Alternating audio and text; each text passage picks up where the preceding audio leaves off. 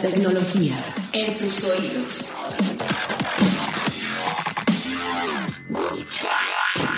¡343!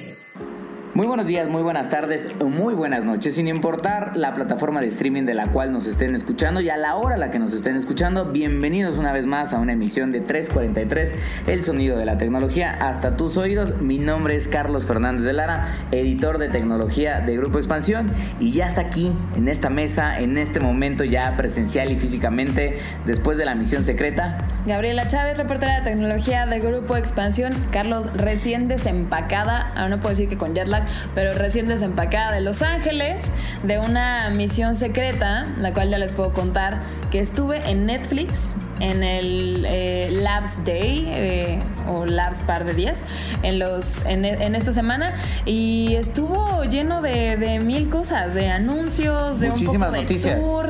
Sí, sí, sí. O sea, déjame ordenar un poco mis, mis ideas de cómo fueron estos días, Carlos, porque neta fueron muchas cosas.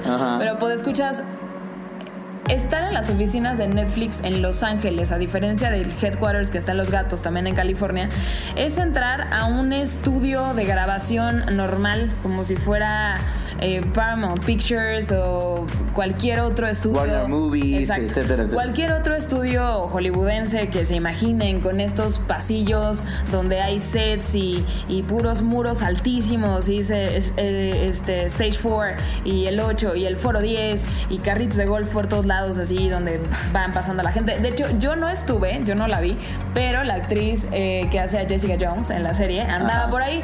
De hecho, sí hubo una, una amiga que pudo grabar ahí un, este, un saludito. Pero bueno, es una productora, tal cual. Es un par de edificios, el complejo ahí de Los Ángeles, que se empezó a usar en 2017. Ajá. Eh, alberga 2.900 personas, nada más ahí, más toda la gente que está en Los Gatos. Ahora, yo creo que eso es súper interesante antes de, platicar un poco más a detalle de qué diablos fue el, el Netflix Lab Days. Este, pero creo que esto que nos estás dando como esta imagen de, a ver, esto es un estudio de grabación cinematográfica televisiva, da mucho como entender el tamaño de empresa que tiene Netflix hoy en día, ¿no? Porque, insisto, mucha gente sigue ubicando al Netflix como la plataforma de streaming de contenidos, pero la gran realidad es que sí es eso, pero también es una productora de televisión y es una productora cinematográfica y tiene el tamaño o incluso es mucho más grande que algunos de los estudios que mencionábamos al principio, ¿no?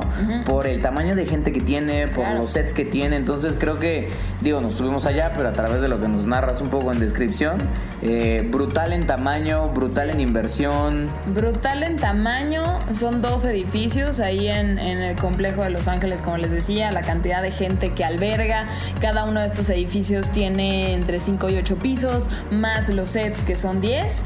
Y por ejemplo, dato curioso, ahorita por ejemplo están grabando The Ranch, quería yo encontrarme a Ashton Kutcher, pero me fue imposible, eh, hubiera estado muy... Sálgase de ahí señorita, ¿ya qué está haciendo? No, quiero ver a Ashton Kutcher, No, no, no, pude lograrlo, pero este, bueno, sí, sí es, sí es esto, ¿no? Y creo que nos da, nos da un poco la visibilidad de que Netflix, más allá de ser una plataforma de streaming y que mágicamente ahí aparece el contenido, ellos hacen mucho contenido propio. Y todo eso se hace en sus sets. Entonces es mucho más allá que, que y programación, algoritmos y demás.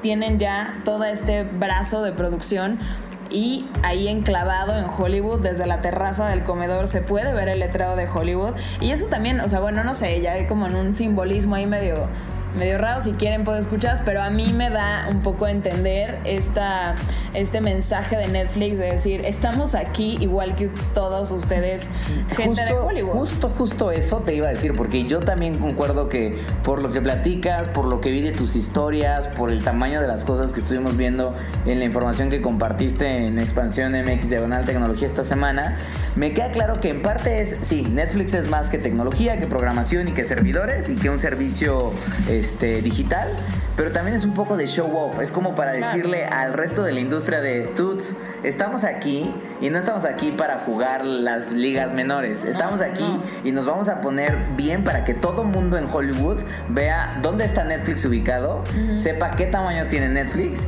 y entonces empiecen a ver que no somos un jugador menor que se va a dejar ningunear por ninguna productora y que vamos a poner, exactamente, que vamos a poner algunas reglas, ¿no? Entonces, creo que yo también concuerdo, o sea, estuve allá, pero creo que por lo que platicas, sí es esto, o sea, sí hay un mensaje simbólico Sí. detrás de tener oficinas de este tamaño, detrás de tenerlas en la ubicación en las que las tienen, detrás de tener estudios con este nivel de, de profesionalismo como lo, lo muestra Netflix en muchos de sus contenidos producidos. Entonces creo que sí es como una mezcla de ambas cosas, ¿no? Es el tamaño de sus producciones, pero también es demostrar que van en serio con el juego de, de- de la generación de contenido original, ¿no? Exacto, y si estamos acostumbrados que son series, porque vaya, Netflix sí es una de las premisas que yo pude platicar allá, incluso con el CEO eh, y, con, con otra, otras personas ejecutivos de la marca, que bueno, Netflix ya hizo disrupción en el mundo de la televisión y en cómo, cómo vemos tele, ¿no?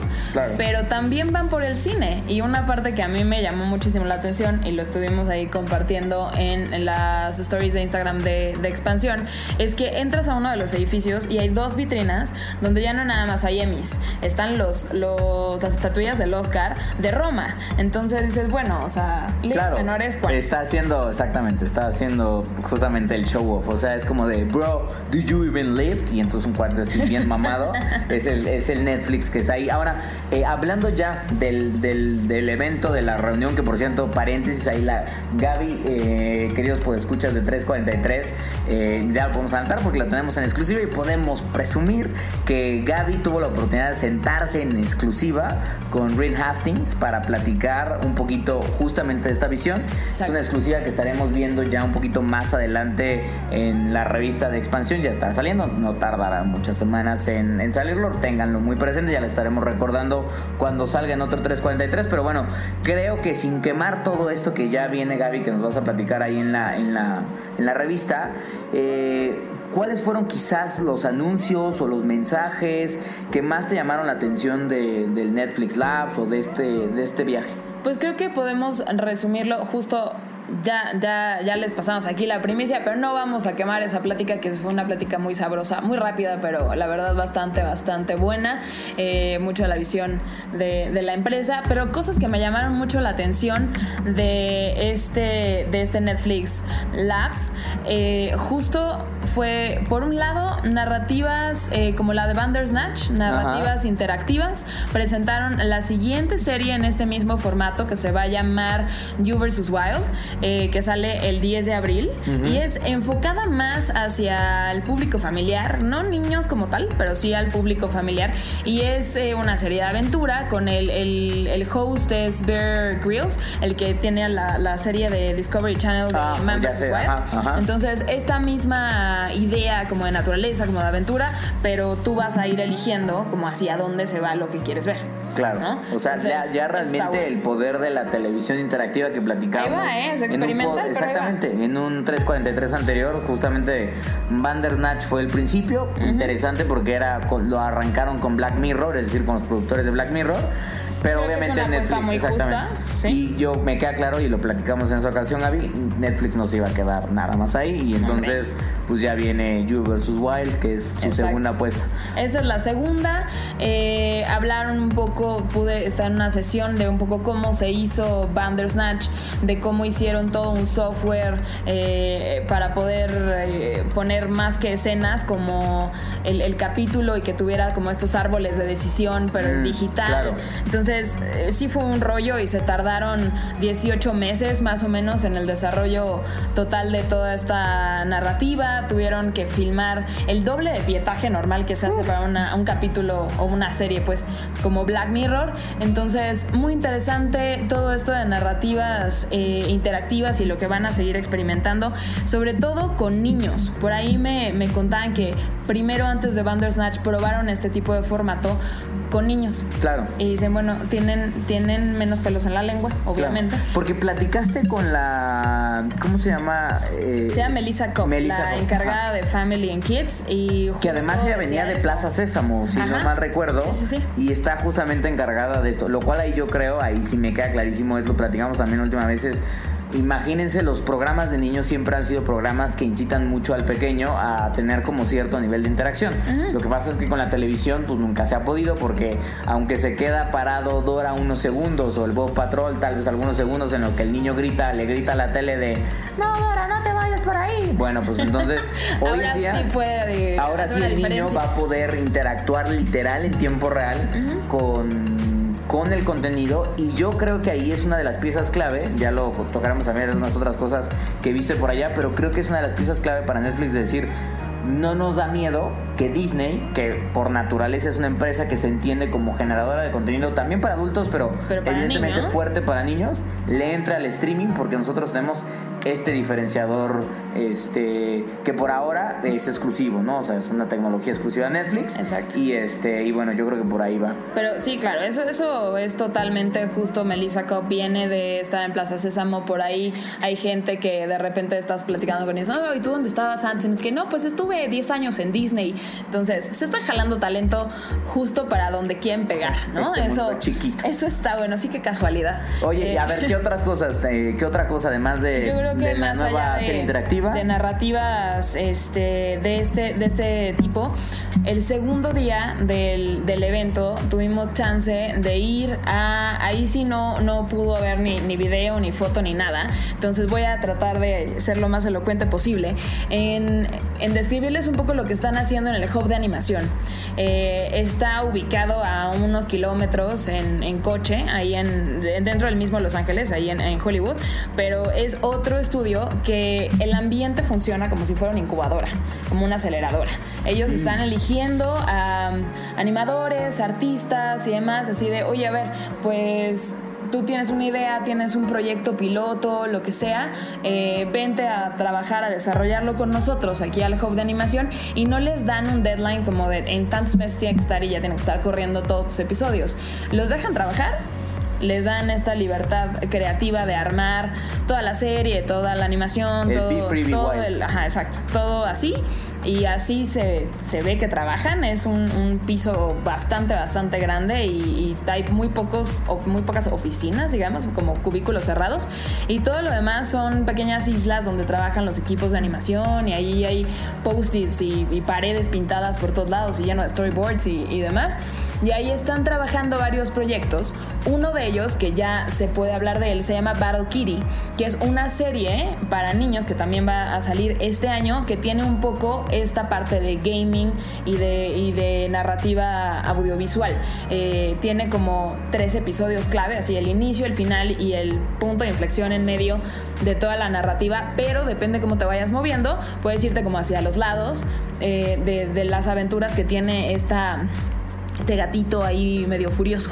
Claro. Este, y eso está bueno. Y hay otra que me pareció muy interesante, que la está desarrollando eh, Jorge Gutiérrez, que es el, el que hizo el libro de la vida, esta película animada. Ah, está gran haciendo, película, ¿eh? exacto, está haciendo una serie también animada que se va a dividir en, en nueve episodios, me parece, pero es un metraje muy, muy largo, eh, que está basada también en, en cosas mayas y pu- pude ver ahí uno- un par de los storyboards y se ve hermosa, hermosísima. Y estas son algunas de las cosas que va a estar lanzando Netflix en esta parte de animación hacia los próximos meses. Que, que me queda claro que la verdad, digo, Netflix ha estado muy metido en la parte de animación en- en- desde hace un par de, yo diría una, de- desde hace un par de años, pero lo que sí tenía, tenía algunos pequeños experimentos este, con algunas series originales animadas.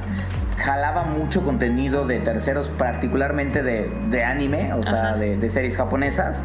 Este, pero lo que estoy viendo es esto que tú dices, o sea, y me queda claro que probablemente la primera semillita que sembraron que hay, queridos pues escuchas de 343, seguramente ustedes ya como fieles pues escuchas ya sin que yo se las tenga que recomendar, ya la están viendo. La serie de Love Dead Plus Robots, que es una serie que justamente es, increíble, o sea, la verdad es que ahí el papel de David Fincher y Tim Miller, esta antología de animación muestra yo creo que todo esto, o sea, el poder realmente que tiene Netflix para construir narrativas de animación, pero no pensando en- solo en caricatura, o sea, animación No, 3D, para adultos. rendering, cel shading, o sea, una serie de técnicas este, muy, muy fuertes, pero combinadas con un storytelling súper potente que yo creo que, de nuevo, regresando a lo que decíamos anteriores de, pues, quizás Netflix no está tan preocupado por Disney, pero me queda claro que es, no nos preocupa, pero vamos a ponernos potentes en animación, porque Disney tiene Pixar, me queda claro, y además tiene Disney Studios, que pues solamente tienen franquicias muy, muy poderosas, ¿no? Sin contar que además tiene Star Wars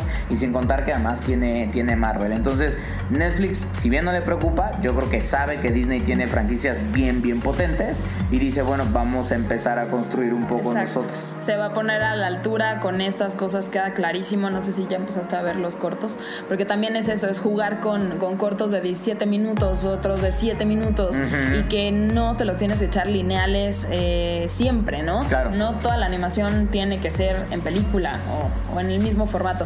Y eso está súper, súper interesante. Creo que esas dos fueron de las cosas que más me llamaron la atención y solo hay un pequeño hint de cómo siento que podría hacerse un poco Google en algún momento Netflix.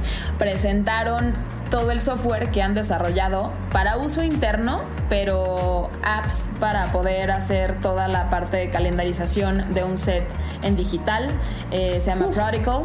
Entonces le van añadiendo, perdón, añadiendo módulos de cómo puede la gente de casting ver ahí detalles de la escena, pero puedes ver el script en digital y le puedes ir moviendo cosas en vez de tener 70 post-its en papelitos para hacer una producción. Claro. No sé no es, no es la intención de ellos todavía, se los pregunté, pero esto bien podría hacerse un licenciamiento de software. Claro, y transformar, así como ya transforma la manera de distribución y de generación de contenido, vamos a también a transformar la manera de producir el, contenido. Ahora, algo de lo que me gustó mucho que estuviste publicando y que seguramente eh, quienes siguen expansión.mx lo lograron ver, pero si no, ahí chequenlo, está en el sitio, pero fue justamente este anuncio que la próxima semana, ya les estaremos contando también por escuchas, eh, hay un par de eventos de tecnología. Uno de ellos particularmente es eh, la promesa de que Apple estará liberando su plataforma de, streaming a la Netflix. Y tuviste oportunidad de platicar y de escuchar al mismo Reed Hastings decir Nanáis Palomas que les vamos a dar nuestro contenido original porque justamente cuando Apple anunció una de las cosas que se tenía que aclarar en estos días. Claro, totalmente. Justo se dice, por ahí se dice el rumor, que en la plataforma que viene en la próxima semana de Apple hay algunos servicios como Showtime, por ejemplo, que van a compartirle el contenido a Apple para que tenga otra ventana más como de exhibición y son servicios de streaming on demand. Y el mismo Reed dijo, no, nosotros no vamos a hacer eso. O sea, digamos, ahí Netflix está diciendo, yo protejo mi contenido. Eh, tiene sentido que Apple, que está incursionando en esto, que además Apple es una empresa que tiene, miren, o sea, si a alguien le sobra lana, esa empresa es como Apple, que deben de tener, no un cuarto, o sea, deben tener tal vez un edificio en donde todos los cuartos de ese edificio son, son dólares que están ahí. Yo quiero pensar, pero bueno, la empresa tiene muchísimo dinero, entonces va a tener un brazo de producción seguramente. brutal. Brutal, eh, pero no lo tiene todavía. Entonces, la idea es, la única manera de convencer a gente que se mueva a una plataforma de streaming y que pague por una suscripción adicional, como, como lo hacen, es la única forma, y lo ha entendido Amazon, Google lo está haciendo ahora con Originals, este, HBO ya lo vio, Disney lo está viendo, es con contenido original, ¿no? O sea, o con contenido que realmente convenza al usuario de decir, me quiero suscribir a esa plataforma porque es el único lugar en donde voy a encontrar este material, ¿no? Este, entonces, bueno, pues Apple seguramente está buscando acuerdos y licenciamientos con algunos productores, cadenas televisivas, para llevarse ese contenido en una primera fase de este Apple, Apple TV o como se llame. se llame, ya, ya nos este, vamos a enterar la próxima semana. Pero el tema es, eso lo va a hacer en lo que Apple construye probablemente sus, sus propias series originales, ¿no? Que seguramente lo estará haciendo. Pero interesante que Netflix, pues obviamente Ruida haya dicho, pues no, nuestro contenido vive en nuestra plataforma y pues aquí se quedará. Exactamente, literal dijo, es nuestro contenido y se queda en esta plataforma, así que ño no, pues, no va a suceder. Pues potente, potente ahí el anuncio de Netflix. Estén pendientes de lo que va a estar, eh, de la conversación que Guy va a estar publicando con Reed Hastings ya en próximas semanas. Y también esta semana, hablando de como el poco el mundo del streaming y de las noticias, este. Eh, pero regresando un poco más como al tema de, de las redes sociales, pues ¿qué creen, queridos pues escuchas?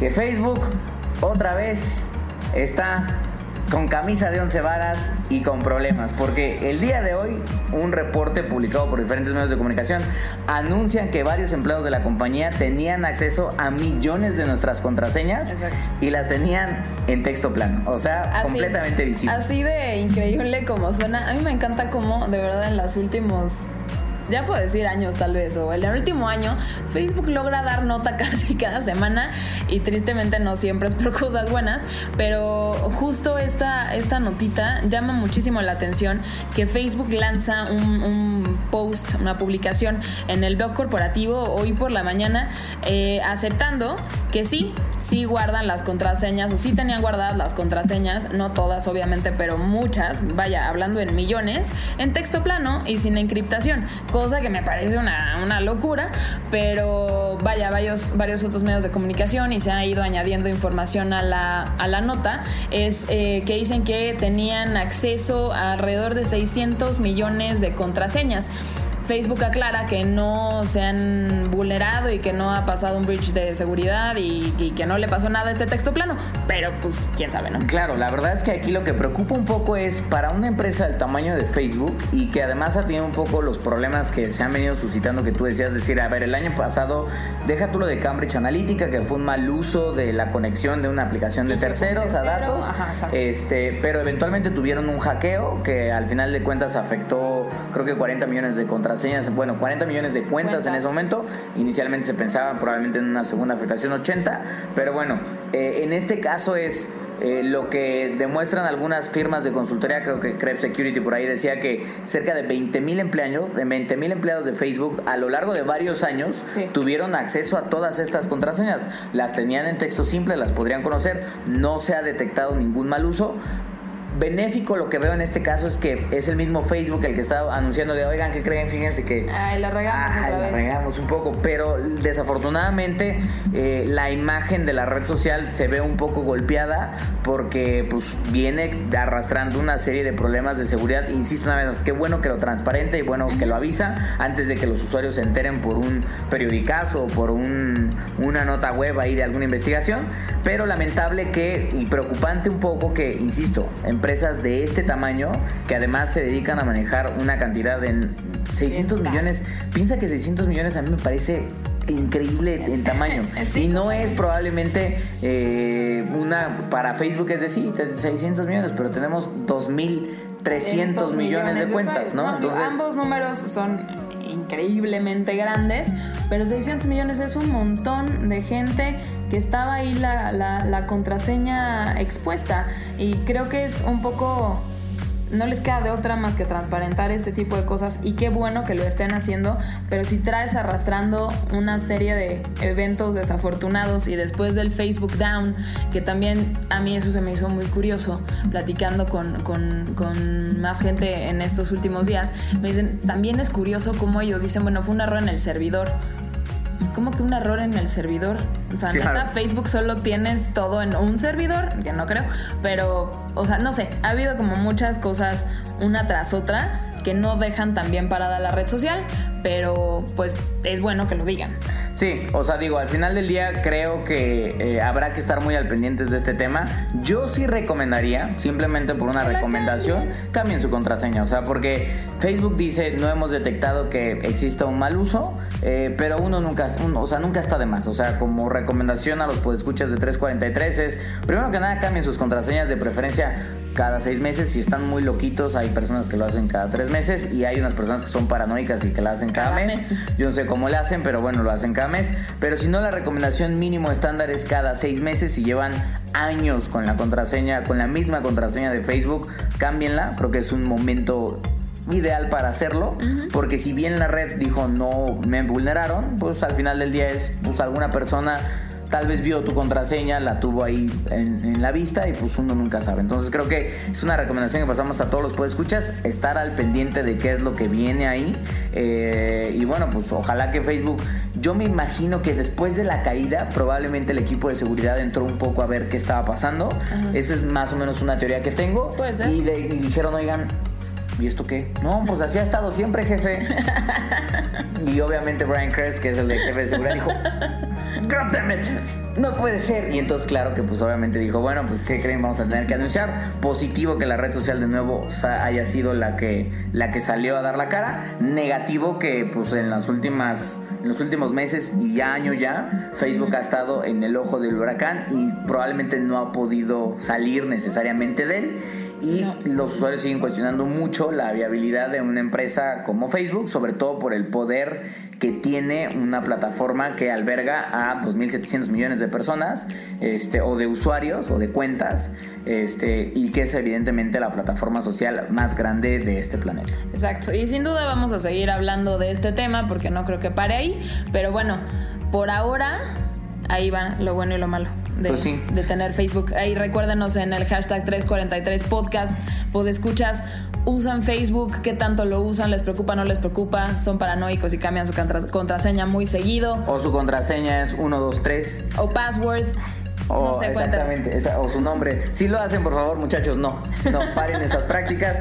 Y hablando también de empresas que tienen un enorme poder en el mundo digital, eh, esta semana durante el famoso GDC o Game Developers Conference, una conferencia que se lleva a cabo ya desde hace varios años en San Francisco y que prácticamente reúne, así como el CES reúne a la industria de electrónica de consumo, el GDC reúne a los desarrolladores de, de diferentes partes del mundo de videojuegos a mostrar un poco avances. No es tanto como el, el E3, porque el E3 es un evento en donde muestran ya los juegos que van a salir y los títulos. Como que GDC es un poco para los developers, para entender qué tecnologías vienen alrededor de la animación, de generación de contenido, tecnologías justamente para videojuegos, etcétera, etcétera. Procesamiento gráfico de los GPUs, por eso Nvidia es una empresa que, que está muy interesada en este tipo de eventos.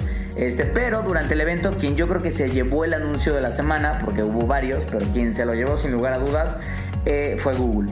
Porque yo creo que los ejecutivos de Google dijeron ahí sentados en estas salas gigantescas de mm, ¿qué área del mundo digital todavía no tenemos presencia? Dijo, no, pues ya estamos en search, ya estamos en video. Ya estamos en teléfonos celulares, es decir, ahora sí ya estamos metidos, en, estamos en salud, estamos en automotriz. ¿En dónde no estamos metidos? No estamos metidos en el mundo del gaming. Eh, o sea, estaba en la parte de streaming, pero no estaban realmente compitiendo contra contra PlayStation, contra, Xbox, One, contra Nintendo, este y ahora dijeron, bueno, pues los juegos sí dejan lana, es la industria del entretenimiento más grande del planeta. chiquita, por Dios. Y pues no estamos recibiendo billuyo de ese lado, entonces, muchachos, hay que pensar en una idea. Y presentan eh, Project Stadia, este, que es prácticamente un servicio de gaming muy novedoso y que yo siento, Gaby, que a quien más le dolió el anuncio es a Microsoft. Porque Microsoft venía anunciando desde hace poquito más de un año, este Phil Spencer, que es la, el jefe de, Xbox, venía anunciando que Microsoft estaba desarrollando una plataforma conocida como Xcloud, que la idea es exactamente lo mismo de Stadia. O sea, es tener la posibilidad de jugar videojuegos independientemente del dispositivo que tú tengas y que el procesamiento gráfico de esos videojuegos no lo haga tu dispositivo per se o haga muy poquito, sino que realmente todo el procesamiento gráfico de grandes videojuegos suceda en la nube, en los servidores de estos gigantes tecnológicos impulsados por algoritmos de machine learning y mejorados y todo eso, pero que sean ellos quienes los hagan y que tú en un celular puedas estar disfrutando un juego AAA que hoy sería imposible por las capacidades. Porque no puede correr en un teléfono. Totalmente. Entonces yo creo que Microsoft, los ejecutivos de Microsoft como que pues sí les dio así como de la llaga al corazón, así pues durísimo. Se tardaron, ¿no? Y se tardaron. Y Google lo tenía como medio que ya había dado anuncios el año, el año pasado, a finales del año pasado hizo una prueba de lo que ahora es Stadia, dejó a algunos jugadores en beta jugar Assassin's Creed Odyssey vía, vía un servicio así como de streaming de videojuegos pues justamente yo creo que querían probar capacidades, probar evidentemente resistencia a la plataforma y como que por ahí varios dijeron, a mí se me hace que Google va a entrar en este mercado. No, no me había puesto a pensar. No, pero yo creo que se van a tardar un poquito más. Y tómala. tómala, tómala, tómala. Ya están ahí. Es algo que hacen, que hacen mucho en, en, Google. Lanzan las cosas en beta y luego iteran, iteran, iteran. Y pues les ganaron. Sí, interesante. Ahora, yo platicaba con algunos eh, otros gamers, la verdad es que puedo escuchar, yo soy super gamer, ahí por favor agréguenme, estoy en diferentes plataformas, ahí voy a poner mis gamer tags para que me agreguen, ya sea PlayStation Network agreguen a Carlos o en Xbox. Live, jueguen conmigo, este, Fortnite, Apex, lo que quieran que yo pueda escuchar. Pero lo que platicaba con muchos gamers es el gran reto que hoy tiene Google entrando al mundo del gaming, no va a vender consolas per se, va a vender un servicio. O sea, Sony vende consolas. No, ya no Es- podría posicionarse vendiendo una consola. Exacto. Y además tener una consola Y no es son muy caro. buenos haciendo hardware. Exactamente. Bueno, el Pixel está, está bien en smartphones, pero no es su core. Exactamente, no es su core. Hacer consolas es, es caro. Ya hemos visto que la verdad es que incluso las empresas pues les ha costado trabajo.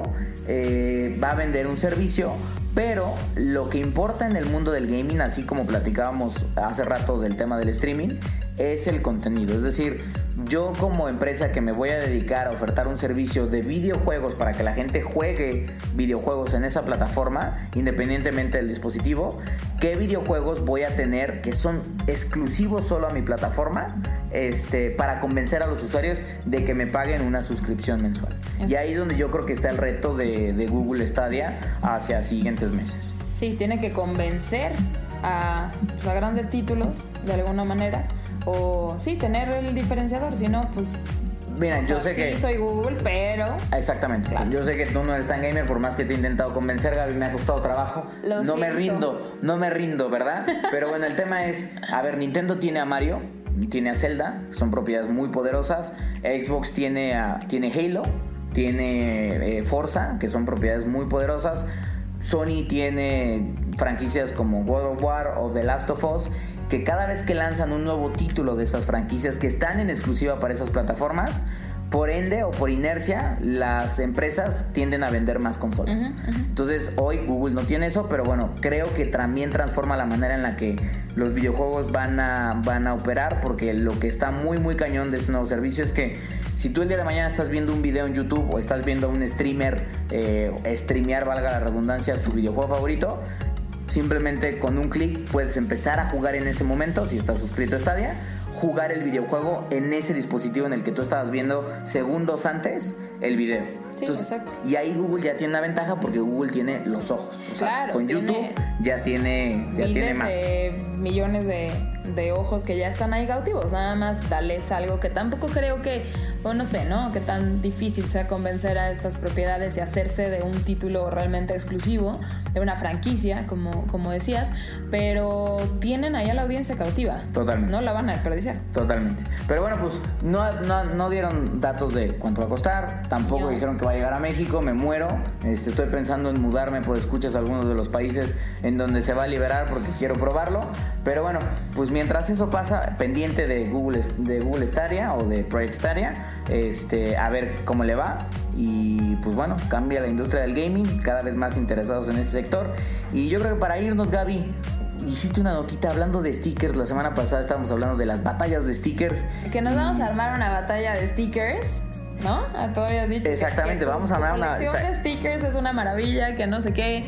Pues escuchas, la mejor, les digo, la mejor de México es la mía. Está pero curada, pero al tiro. O sea, para toda ocasión yo tengo un sticker. Pero bueno, parece ser que nos escuchó la gente de Instagram y están incorporando nuevas funciones para seguir jalando gente. Para, curiosamente, no es tanto para usuarios, sino para negocios. Mm. Esta es una conversación que tuve con la VP de producto, de eh, producto y, y publicidad de Instagram, Cristina Ting, hace algunas semanas que ya adelantaba que estaban haciendo pilotos con varias empresas, incluida en México Coca-Cola, Coca-Cola México, para eh, darles más herramientas a las empresas en Instagram para poder seducirnos a nosotros usuarios, para poder interactuar con ellos en los anuncios, sobre todo en stories, y este y pues vaya, que esto se, se llegue a una conversión en ventas. Entonces ya no nada más vamos a poder mandar stickers y que la pregunta y la encuesta y la ubicación y no sé qué con nuestros seguidores y con amigos en Instagram, sino también ahora te va a poder llegar un anuncio de Coca-Cola que te pregunte algo, que te diga si sí o no y tal. O sea, Mm. el punto es hacerlo más interactivo y que y, y esto obviamente va a elevar el nivel de engagement. De engagement y, de probablemente de compra, porque las- podrías claro. empezar a habilitar funciones para hacer compra ya directa. Como ya lo hay vía swipe arriba, pero quizás mucho más naturales a la experiencia de, de interacción con las historias de Instagram. ¿no? Exacto, y estos stories eh, en interacciones, pero también están apostando muy fuerte con las herramientas eh, que les puede dar a una marca el estar en IGTV con contenido más largo. Mm. Eh, ya funciona, yo creo que las marcas que más funcionan con esto son cosas de beauty, de moda, de viajes, de restaurantes. Entonces, bueno, se pone interesante por ahí el asunto. Y esto ya está disponible para, Para, México, sí. Oh. El, el rollout es, es internacional y ya estas alturas te digo, estaban piloteando con Coca-Cola en México, pero poco a poco se va a ir haciendo también en otras, en otras empresas. Pero sí, México es, es un mercado para esto. La parte de shopping, también ya, ya he visto en algunas, algunas cosas que te aparece la foto y puntitos. Entonces te metes y la verdad es bastante fácil poder ver el precio y, y dirigirte a la página De del- de la marca y ya comprar. Entonces, este, agarren bien sus tarjetas porque se pone Aguados, aguados ahí porque pueden que ser que digan, yo en qué gasté 10 mil pesos la última vez. Pues en las historias, mano, te pusiste a comprar como loco. Entonces, bueno, interesante, una vez más, viendo el interés que tiene Facebook hacia Instagram, porque ya tiene una cantidad impresionante de ojos este, y de personas que están embobadas o completamente Estamos, perdidas. Estamos, yo también. Perdidas en el vórtice de las stories, empiezas con una y después te echas otras Te 50. puedes echar tres horas. O sea, son Exactamente. 500, la última cifra eran 500 millones de personas diariamente con los ojos pegados a Instagram Stories. Entonces, bueno, pues obviamente como platicamos también en ese programa, pues Facebook lo que está buscando es cómo saco plata de eso. Y bueno, pues aquí están unos primeros ejemplos ya, ya funcionando y que estaremos viendo cada vez más común de otras marcas, no solo Coca-Cola, en las próximas semanas. Entonces, como bien dice Gaby, atentos y cuiden bien su tarjeta, no gasten en las cosas que no necesitan, queridos pues escuchas. Y bueno, pues se acabó un programa más de Un 343. programa más, Carlos. Eh, pronto más misiones y más sorpresas. Eh, cuéntenos todo lo que, lo que nos quieran decir de sus apps favoritas, sus juegos favoritos, eh, de su uso de redes sociales. Ahí estamos escuchándolos y viéndolos en hashtag 343podcast. Y nos escuchamos la próxima semana, Carlos. Así es, Gaby. Ahí atentos, el lunes vamos a lanzar un nuevo formato de 343. Ahí les, les comentamos, se los vamos a presumir. Díganos qué les parece ya en ese entonces. Pero bueno, el lunes lo liberamos. Y bueno, pues mientras tanto, no se les olvide, como cada semana, les recuerdo que denle corazoncito ahí a Spotify, denle suscribir ahí en Google Podcast. Y bueno, pues déjenos todos sus comentarios, como bien decía Gaby, en el hashtag 343podcast. Y pues sí, nos escuchamos la próxima semana. Bye, Carlos. Bye.